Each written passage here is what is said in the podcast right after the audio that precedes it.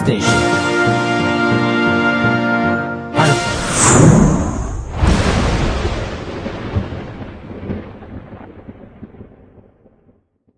と、東京都にお住まいのゆうこさん。こちら女性の方です。はい。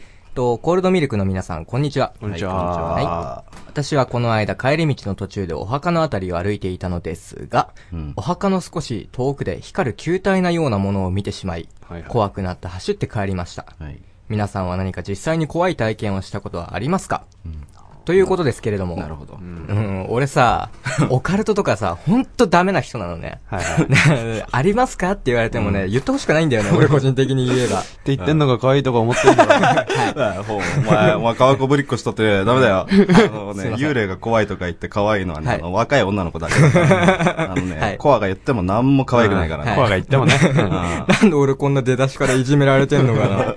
だってさ、うん本当に怖いんだもん。うっせえ。うっせえ。な、殴っていいのかな？いや、ちょっと勘弁してください。俺、あれ、装飾系なんで、ちょっと怖い話とか本当ダメなんですよ。だだから、俺、耳塞いでるから、二人でちょっと怖い体験談とか語っててよ。ってことですけどね、あの、まあ、ここはね、あの、コアさんを震え上がらせて、ちびらせるために、うん怖かった話をちょっとしてもらいたいかなと。はいふうたくんは、なんか、ありますかね？あ、俺か。じゃあね、こう、数年くらい前の話なんだけど、このコールドミルクをやる、もうちょっと前ぐらいかな。うん。うん、あの、都内の、結構あの、幽霊が出るとかで結構有名なライブハウスで、ああの、セッションバンドとしてライブをした時の話なんだけどあ、、あそこか。うん。そうだね。コールドミルクでもあの、たまに出演してるあそこ。あそこだねでの話。う。うんん。で、まあ、あの、その時のメンバーが、あの、ボーカルが、まだこう、一緒にバンドをやる前のユうスケと、あと、ベースの人とドラムの人は、こう、自分の昔からの友達で、うん。で、もう一人が、他のバンドのギターの人の5人でライブをしたのね。う。うんん。で、こう、ライブまあ普通にやって、で、そしたらあの、ギターの人、まあ、仮に名前を A 君、はいはいうん、A 君がこう、ライブが終わった後の様子が、なんか尋常じゃないのね。A 君の。うん、A 君の様子が、うんなんかこう、青い顔してて、はいはいなんか、何話しかけても、うん、みたいな感じで、こう、終わったからまあ一緒に飯行きましょうよ、みたいなこと誘っても、うんなんかずっと、いや、みたいな感じですごい暗いの。はいはいはい。うん。で、その日はその A 君が、あの、その日のライブの映像をこうと、ビデオに録画してもらってたんだけど、それを持って帰ったので、代表して。うんうん。で、その日何もなくライブが終わった後に、こう、みんなで別れたんだけど、翌日にその A 君からメールが来たの。で、そのメールの内容が、実は俺ステージの下手の方で、白い着物の女の人が立ってるのを見ちゃって、それを確認したくてライブのビデオを持って帰ったんだけど、こうオーブみたいのがこう画面上にすすごく飛んでて、見れた映像じゃなかったと。うん、そういうメールが来てた。で、俺もね、そんなあの、幽霊とかそういうの信じる方じゃないから、何をバカなってね、こう、思いながらもまあ、なんかそれはなんか怖いね、みたいな感じで結構あの、適当に流してたのね。うん。で、なんかこう、こんなくだんないことをなんか結構大ごとにしてもなんだから、確かにね。こううん。俺と A 君の間で止めておこうよっていう感じでその日の話は終わったの。はいはいはい。で、その日の夜に、今度あの、その日に、あの、一緒にライブをしたベースのやつ、うん、ベースの、まあ、仮に B 君、B 君君からメールが来たの。うん。で、そいつが言うに、あの、人生で初めて金縛りに会ったっていう。メールが来たのね。うんで、結構俺、あの、普段からあの、疲れてたりすると、うんこう、金縛りに会いやすいのよ。うん。で、そういう話をしてたから、なんか、こう、金縛りによく俺が会うってことで、なんか相談してきたらしいんだけどまあ、俺、あの、別に金縛りに会いやすいけど、別にあの、金縛りのプロじゃないからさ、うんなんか別にな、まあ、何の、あれもできなかったんだけど、うんこうどんな状況だったのっていうふうに聞いたら、なんか、部屋で目が覚めたら、上に白い着物を着た女の人がまたがってて、目が合った瞬間に首を絞められて、そのその瞬間に金縛りにあったと。このなんかかあの白い着物を着た女の人っていうところがあの A 君が見た女の人とこう合致してるわけなんですよ。でその B 君はベースの B 君はねなんか心の中でこう死んだおじいちゃんに助けてくださいっていうふうにこう、念仏を唱えるじゃないけど、目をつぶってこう祈ってたら金縛りが解けたらしいんだけどその翌日もさらに次の日も同じこう白い着物の女の人にまたがられて、金縛りがこう毎日続くと、うん、呪われてんの。そうそうそうで俺もちょっとなんかあれかなと思ってやばいなと思って、そこでこう初めて実はこう一緒にセッションした A 君がうん。ステージの上でこう幽霊を見たっていう話をしたの。そしたらもう B がすごいこう青ざめちゃってて B 君が、そうん、どうしたらいいんだろうっていう電話がもう今までよりもこうちょくちょく来るようになって。はいはいはい。うん、である日その日もあの金縛りにあ今日もあったよっていう報告がこのベースの B 君から来たの、うんでそいつがあのそいつ B 君はねその頃彼女と自分の彼女と家に同棲してたの、うん。ううん。ん。でなんかこう電話のこう相談を受けてる最中も電話越しに彼女がすごい B 君のことを呼んでるの、はいはいはいはい。でなんか俺と電話してるのをこう怒ってる感じ、うんうんでなんかこうヒステリックなの、うん。うん。でなんかこうまあ俺も話聞きながらなんでなんかこいつおん彼女がこんなヒステリックを起こしてるのに、ヒステリーを起こしてる状態で俺と喋ってられるんだろうと思って、うん。でまあなんか一応相談に乗ってたんだけど、そうなんだって感じでなんかでもだんだん集中できなくなってきて、うん。もうさお前どうでもいいけどさなんか彼女なんかすごい怒って呼んでるけど俺と電話してて大丈夫なのって聞いたら、うん。君が言うには俺今家に一人なんだけどって。でだからこうもしかすると俺は、うん。電話越しに幽霊の声を聞いてしまったっていうことかもしれない。これがね結構俺が体験した中では上位の恐怖体験です。うわ、これママジ無理無理無理無理無理無理マジで無理無理。無理無理。はい。来てる来てる。こういう話をすると集まってきちゃうんですよ。ほらもうあなたの後ろにも。いいですか？振り向いてはいけません。もう一度言います。決して振り向いてはいけません。コールドミルクのミルラジ最終回スタートです。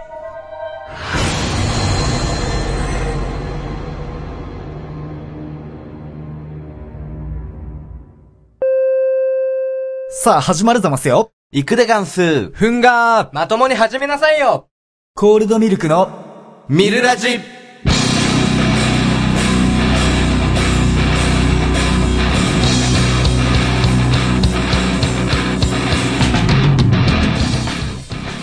なんだかんだと聞かれたら答えてあげるが世の情け、えー、コールドミルクギターの風太ですこんばんは。コールドミルクドラムの鉄成です。ホワイトホール白い明日が待ってるぜはいベースのコアです ゆうたくんこれ収録中、今収録中じゃないですか。はいはいあの、こうね、対面に座ってるね、あの、コアさんがね、さっきの話で、ちょっとね、ビビっちゃってる感じ。なんか心臓とか鳴ってる大丈夫どうしたの？かなんかテテンション低いね。そりゃ低いわ。だからさオカルトはダメだってさっきから言ってるじゃないですかも あれそんなさあのコア君はあのなん。うんかオカルトの的な話題はないんですか、うなるほどね、うん。俺ねオカルトはダメっつってる割にね、うん。そういう経験体験、うん。一切ないんだよ、はいはいはいはい。なんかねだからこそなんか興味本位でホラー映画とか話とかこうやって聞いちゃって、めちゃめちゃ後悔してなんか、その後神経がすごい過敏になっちゃうのね、はいはい。それで物音一つにびくついたりしちゃう、はいはいはいまあねでもね結局話せるような体験はね、全くないです。ないですか。うん。はい。なるほど。哲くんは？あれは、小学2年生の時。何何なんか 語り口調芝居がかった。俺は夏休みのキャンプで同級生の女の子2人と肝試しとして山に登ることになった。なったですか。張り切る女の子が先にどんどん進んでいってしまって俺は一人になってしまった。一人になってあまりにも怖くて気づいたらちびり。さらに泣きながら走って逃げ回っていたら遭難した。そしてクラスのみんなに探された。あれはね、うん。あの今考えてもかなりきつかった経験。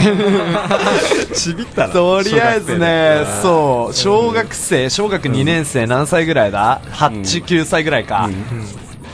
うん、ちびったね。で、それ以来ね、もうね、暗いところとかね、もう狭いところに一人になるっていうのがね、結構ね、うん、トラウマというか、トラウマですごい怖い。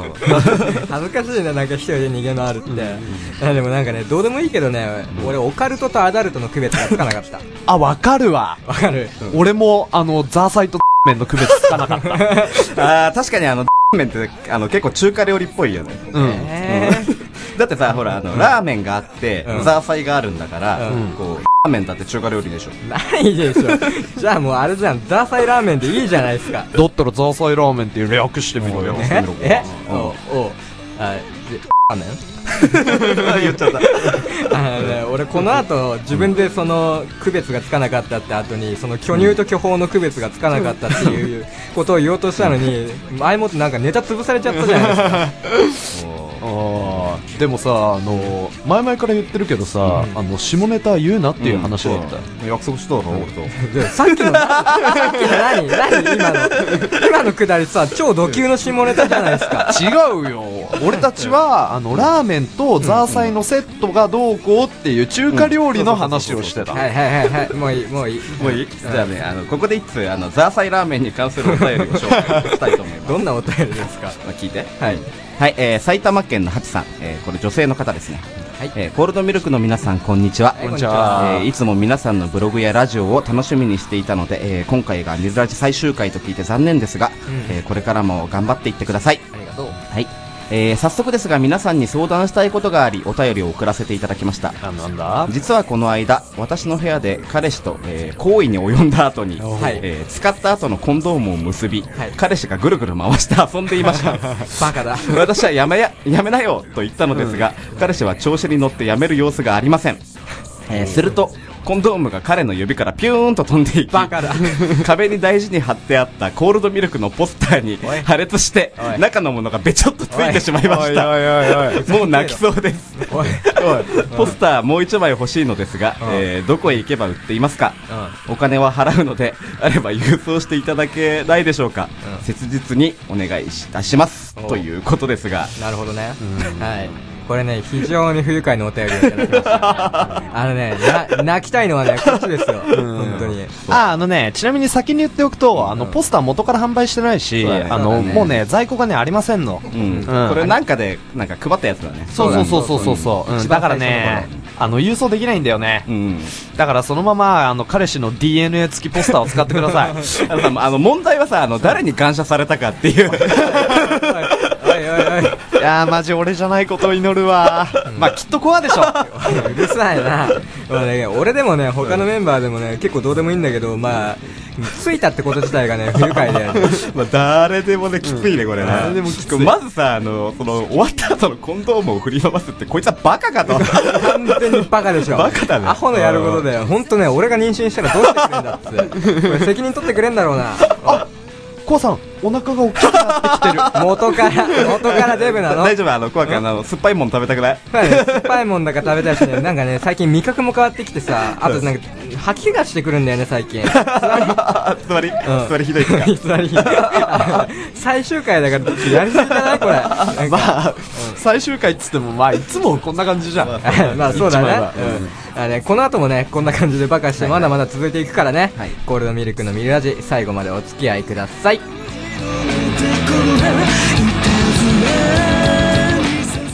この番組はいつでもどこでも聴けるラジオアルファの提供でお送りします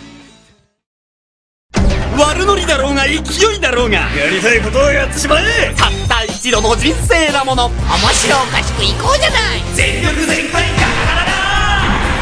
有言実行やりたいことやったもん勝ち番組。それでも地球で生きている。各週火曜日に好評放送中。Try to the next stage. Alpha. まるで、川の流れのように、人は歴史を紡ぐけれど、やがて川は黒く濁り、黒い歴史を刻んでいく。黒歴史リバーこのコーナーでは身近に起きた黒歴史、浮いていた、KY だった、痛かった、などなど、自分の恥ずかしい過去などを紹介していく波乱万丈なコーナーです。このお便りに対して、やっとわかった、俺は違う、ボツ、3つのジャンルの判断をさせていただきます。採用された方で最優秀作品には、コールドミルク特製ステッカーをプレゼントします。はい、じゃあ本日の最優秀作品は DNA 付きポスターのハチさんに決定します。はい、おめでとうございます。おいおいおいおいおいおいおい、そりゃダメでしょ。今日もたくさんお便り来てんだから、ちゃんと紹介してあげましょうよ。さっきのもう、黒歴史も黒歴史。う十分黒もんまあ俺もそう思う真っ黒真っ黒。確かに黒歴史といえばね、黒歴史だけどもね。まあね、黒歴史っていうよりもね、俺らのポスターにかかったってことはもう俺らの黒歴史なんですよね、これは。まあ、あの、ほら、あの、かかったもん白いけど。うわねがうまいこと言う。はい。あのね、そろそろね、お時間なのでね、二人には審査員になってもらって、まずは一通目のお便りを紹介したいと思います。はいお願いします。はい。では、まずは1つ目、神奈川県にお住まいのノアさん、女性の方です。コールドミルクの皆さん、こんにちは。早速ですが、私の黒歴史を紹介したいと思います。私は中学生の時にかっこいいと思って、いつも眼帯をつけて行動していました。友人になぜ眼帯をしているのか聞かれても、昔、ちょっとね、とはぐらかしていたんですが、眼帯をしている方の視力が落ちてきて、眼帯を反対の目に変えたら、眼帯してた方の目なんともないじゃん。どうせ今つけてる方もなんともないんでしょ？と強引に眼帯を外されて、やっぱりなんともないじゃんとクラスの前で公開処刑されてしまいました。私は恥ずかしさのあまり、みんな見るんじゃないぞ死ぬぞと号泣寸前でしたので、封印しかないかと言いながら、もう一つの眼帯を使って、両目で眼帯をして泣きました。はい。俺は違うとのことですが、あのね、いつもよくあるタイプのね、あの、自分は他とは違うっていうことを完全に思い込んじゃってるタイプの人ですね。ね。そうですね。まさにそう。うん。あのさ、こう、何？中二病って言葉があるじゃん。うん。なんかさ、こう、今までのさ、こう、あの、放送聞いてもらうとわかるんだけどさ、んあの、こういうタイプのお便りを送ってくるやつって、あの、大概厨房なのね。そうだね。えー中学生ってさ、ちょうど思春期じゃない？うんだから良くも悪くもいろんなものに影響を受けちゃうんだろうね。うんまあそうだねちょっと違うけども、俺もバンドやろうと思ったのちょうど中学だったしああ、俺もね、中学の頃だった。あの、やったらさ、なんかかっこいいものとかさ、なんか目立つものとかに結構敏感な年だったなって気がするんだよね。これかっこいいのかな？うーん。俺は当時から、あの、ボンジョビとかオアシスとか大好きだったんだけどさ、あの、さすがにクラスメイトが誰も知らなくて、あ無理やりクラスメイトに聞かせるようなね、危ないやつだった。ああ、うんいるね。うんあれよく考えるとね、俺の黒歴史かもしれうんん。いるいるいるいる。なんかそうやって自分の趣味をつけるやつね。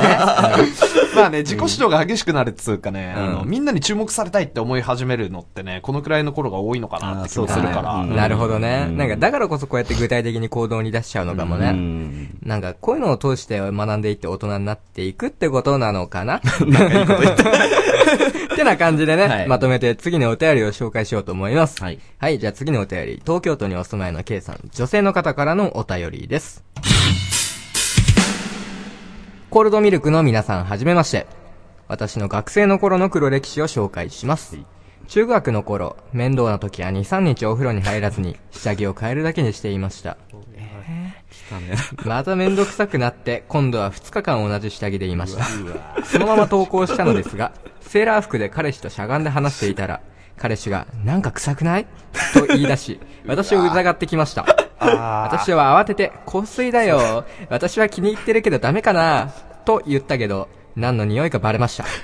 はい。翌日にその彼氏には振られ、それからちゃんとお風呂には入るようにしています。これはマジで最低。はい。なんか、哲くんもこれは振りますか？あのね、あの、めんどくさくなってね、あの、体も臭くなったっつうかね、もうね、これはね、あの、ダメ、本当に。ダメ体も本当にダメ。あのね、どれだけ面倒でも、毎日風呂には入って、人にふと不快感をね、与えないようにしてください。そうだね。うん。なんかね、あの、匂いは、こう、見た目以上に、こう、うん。人にね、影響を与えるらしいんですよ。なるほど。なんか、人の五感の中で一番デリケートっていう。嗅覚うん。はいはいはいはい。これはうん。結構きついと思うよ、なるほどね。なんか、それにさ、この方女性だからね、なんか、身だしなみにはね、絶対気をつけなくちゃいけないと思うんだよ。これはね、もう黒歴史も黒歴史。真っ黒。真っ黒ですね真っ黒だね。うん。うん。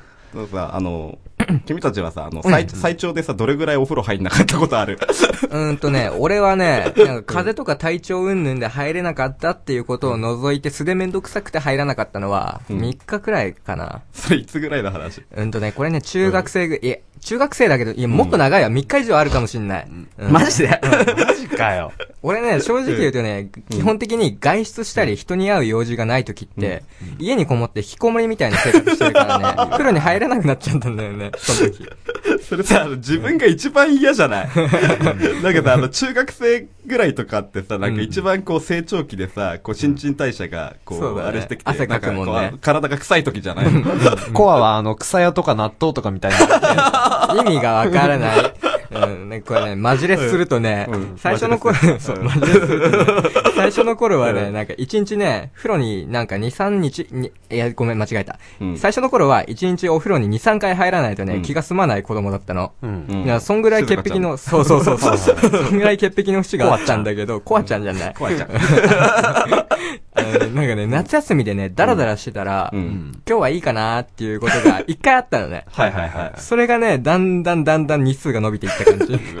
だってさ、中学生だからさ、うん家族と一緒に住んでるわけでしょ。そうだ、そうそうそうそうそう。なんかこの頃はね、普通にね、ほん、夏休み中は引きこもりみたいな生活してたから、完全に昼夜逆転の生活してて、うん。うん、家族が寝る時間に起きるの。うんはい。で、ゲームするの。で、朝方とか、朝、日が出てきて、家族が起き出す時間になったらまた寝るのね。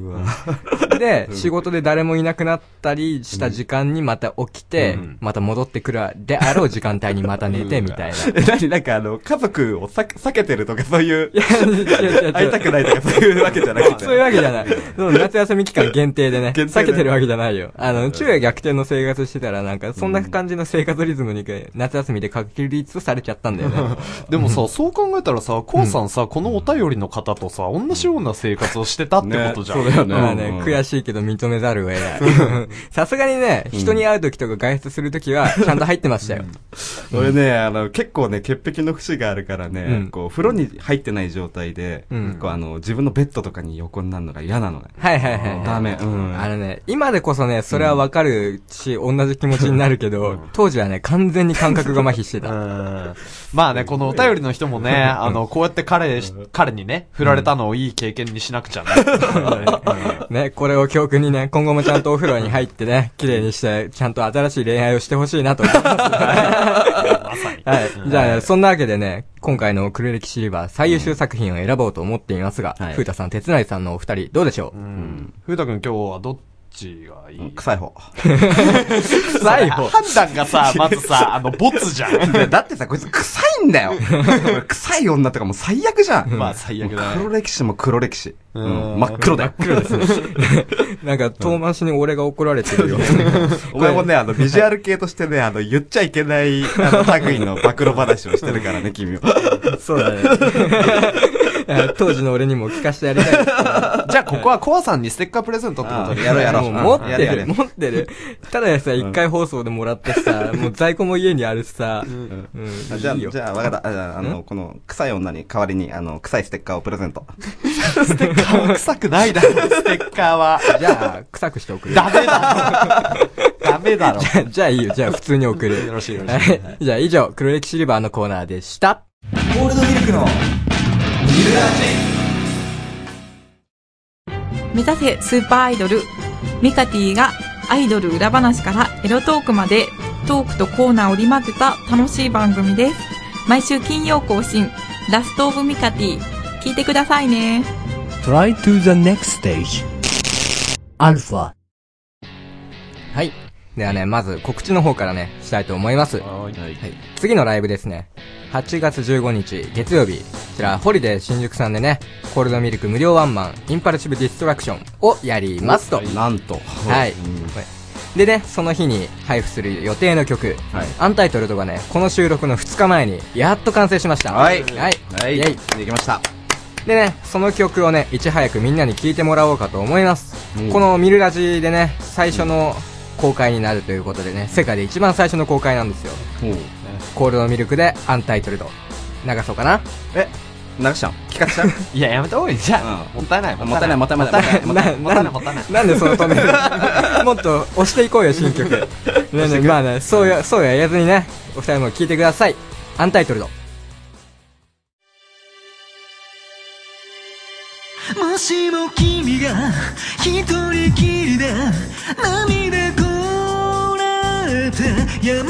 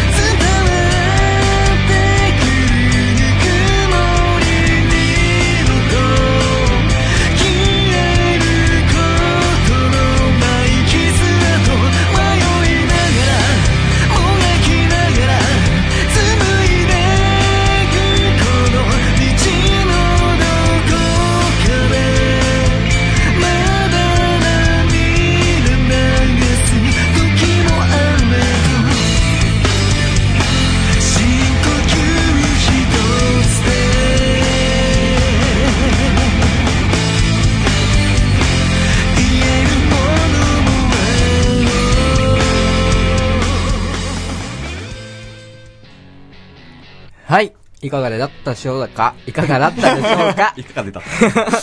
噛んじゃった。はい、今回はね、視聴ってことでここまでになっちゃうけれども、はい。最後まで聞きたい人は、ぜひ8月15日ホリデー新宿までお越しくださいと。はい。はい。じゃあね、二人にこのアンタイトルとのレコーディングとかの感想を聞いてみようかと思います。じゃあね、まず一番最初に撮ったドラムの鉄成くん、どうでしょう？はい。えっとね今回のね、レコーディングはね、あの、意外とシビアでした。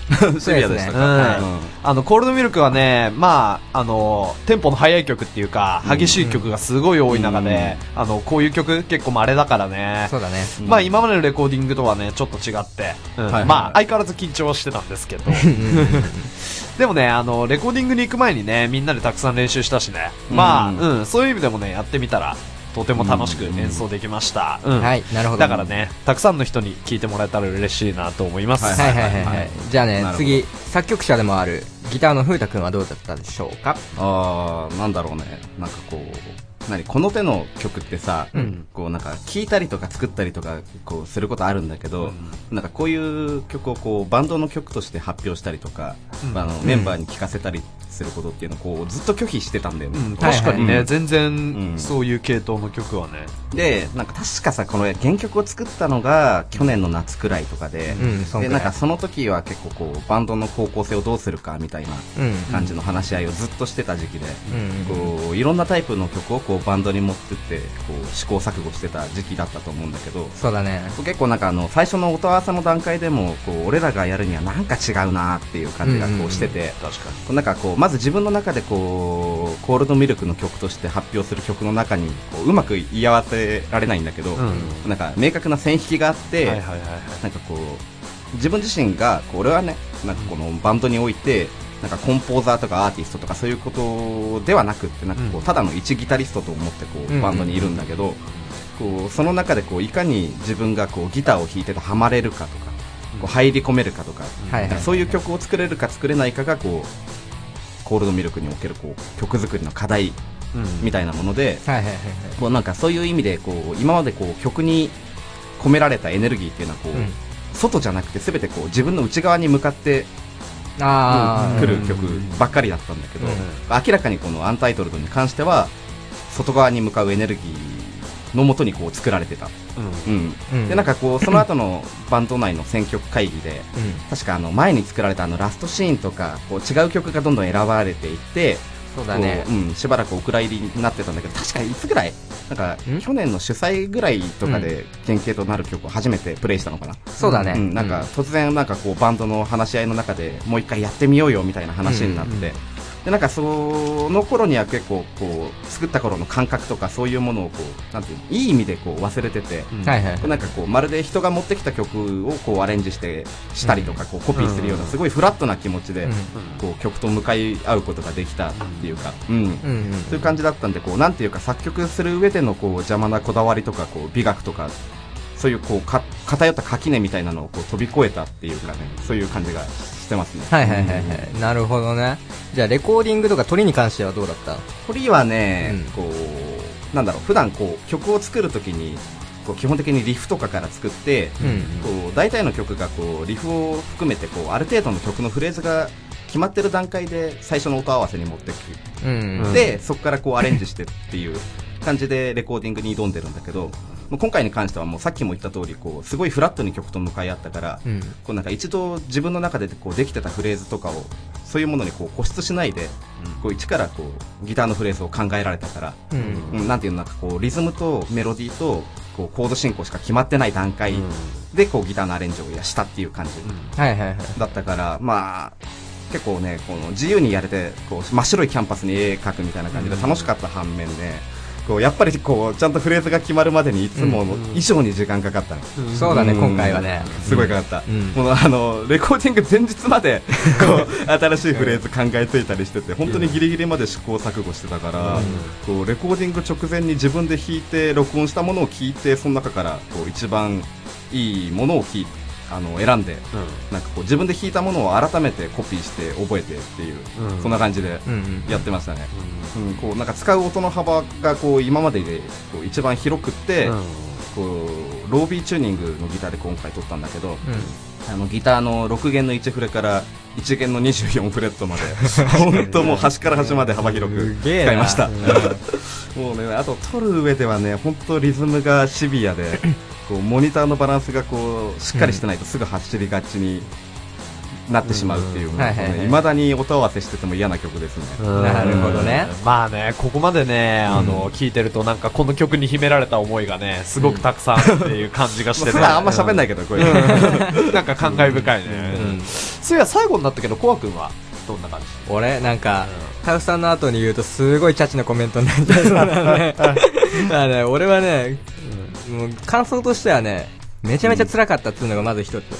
なんかね、さっき哲くんが言ってたけど、意外とどころじゃなくめちゃめちゃシビアだったなっていう印象でうんはいはいはい、本当にね、一音一音丁寧に弾かないとね、こういう曲はね、すごい荒が目立つんだよね。はいはいはいはい。うん。でね、今回はね、指弾きでね、撮ったんだけども、なんかね、指で出せる細かなニュアンスとか温かみみたいなのにも気を使ったから、はいはいはい。なんか、お腹で弾いたり、つます、つま先、つま先？つま爪 指先？みたいなところで弾くと、だいぶニュアンスが変わるから、そういうのも、うん、バランス気使ったし、だけどね、今までさっきも言ってたけど、こういうタイプの曲ってうちにはなかったじゃん。うん。だからね、うん。すごい挑戦みたいな感じで、絶対かっこいいベーストラックにしてやろうって思ってた。うん。でね、結果的になんか、時間とかも予想よりも大幅に早く終わった上にね、うん。すごい満足いくベースが取れたかなっていう感じ。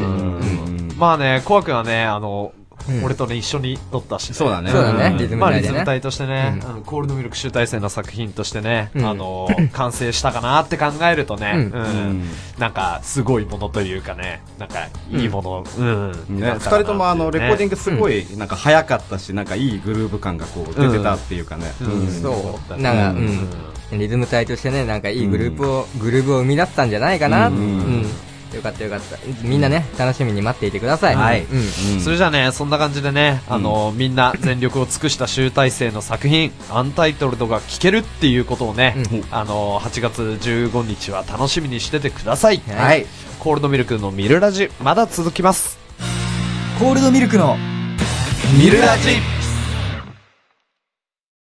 突然受けたいオーディションが出現でも応募にはボイスサンプルが必要以前撮った音源はいまいち音が良くないし演技も良くない。新しい音源を作りたいけど東京だと1万超えるしな。そんな時はハイクオリティボイスサンプル制作サービスボイススクエアにお任せください。突然の応募にも対応できる予約システム。コンデンサマイクを使用し声を劣化なく収録できます。もちろんナレーションやラジオドラマといった自由表現に対応しています。ボイスサンプルは5800円から制作可能。詳しくは、アルファ公式サイト、アルファ -radio.com まで。Try to the next stage. Alpha.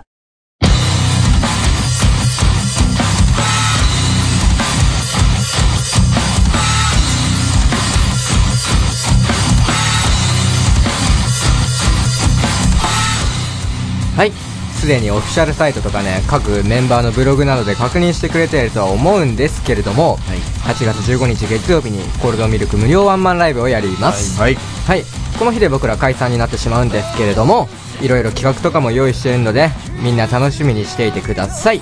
でね、企画の具体的な内容としてはね、セッションバンド TCM48。それでね、ビンゴ大会でメンバーの私物をプレゼントしちゃいます。はい。ででね、メンバーの楽屋やプライベート映像なども流そうかと思っています。流すの？はい、流しちゃいます。あれを。あれをね、今まで取りためてきたやつをね。でね、まだありますよ。まだでね先ほど聞いてもらったアンタイトルドという曲の無料配布。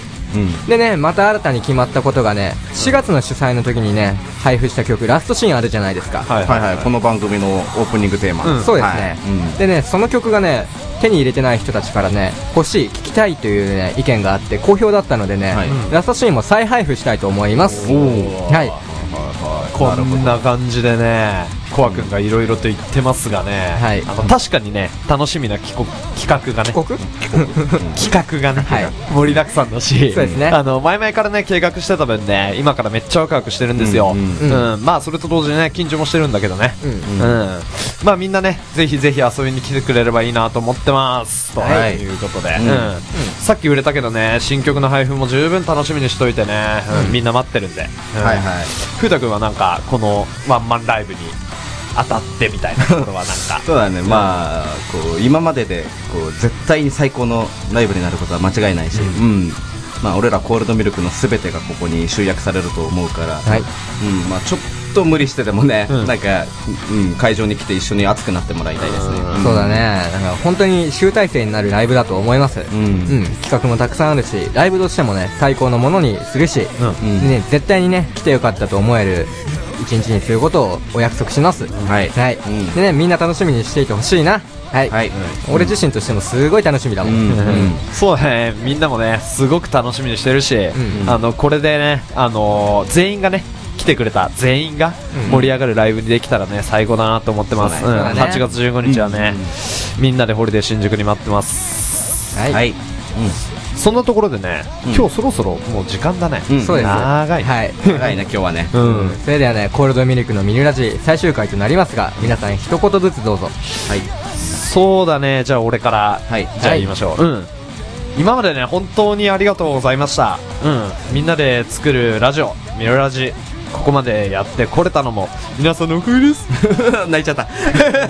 本当にどうもありがとう、う ん楽しかったです、うん、なるほど。じゃあ風太くんにはい、うん。えーじゃあね俺はねこう、まあ、ラジオのパーソナリティなんかやったのこう初めての経験だったんだけど、こうバンドをやってからこう何こういろいろと初めての経験をさせてもらってその中でもねこうファンの方とこうなんていうのこういうふうに関わる形がさ、うん。なんか一方的にこうブログとかで発信したものに対してレスポンスをもらってこう自己完結するっていうことだけじゃなくて、こうなんか公共の場でこうネタを提供してもらって一緒にこうファンの人と何かを作り上げるっていうのはこう非常に貴重な経験ができたと思います、うん。そうだね。とても勉強になりました、うん。でも本当にあのアルファさんはじめリスナーの皆さんありがとうございました。ありがとうございました、はい。うん。じゃあ次は、うん俺かな？うん。うん、だからねこうしてねラジオをやることになって本当にねいろんなことを経験させてもらいました。うんなんかね聞いてくれたみんなもありがとうお便りを送ってくれたみんなもありがとうございます、はい。でね、こうしてねみんなが送ってくれたメッセージやネタもねちゃんと全部覚えてます。はい。コア君ラビューとかねなんか だしねでねもちろんね紹介できなかったお便りの方も全部見てます、はい。ね、こうしてねいろんな人の声が聞けたのもラジオのおかげだし、こういう場を設けることができて本当にありがたく思ってます。はい。はい、またこういうことができたらいいなと思うけどね、本当に今までありがとうございました、はいというわけでね、ミルラジオもう終わりになってしまいます。お残念だ。はい。じゃあ最後お別れしましょう。以上、コールドミルクでした。お相手はベースのコアと。えーギターの風太と。ドラムの手つなりでした。はい。じゃあ最後は3人でご一緒に。せーの。バイバーイ。この番組はいつでもどこでも聴けるラジオアルファの提供でお送りしました